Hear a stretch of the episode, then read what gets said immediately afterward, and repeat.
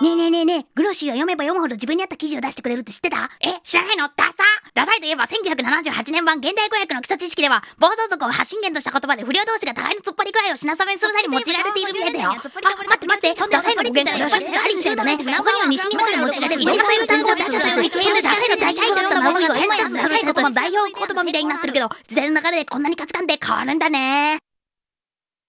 そんで、グロシーはうるさい情報を最適化グノシー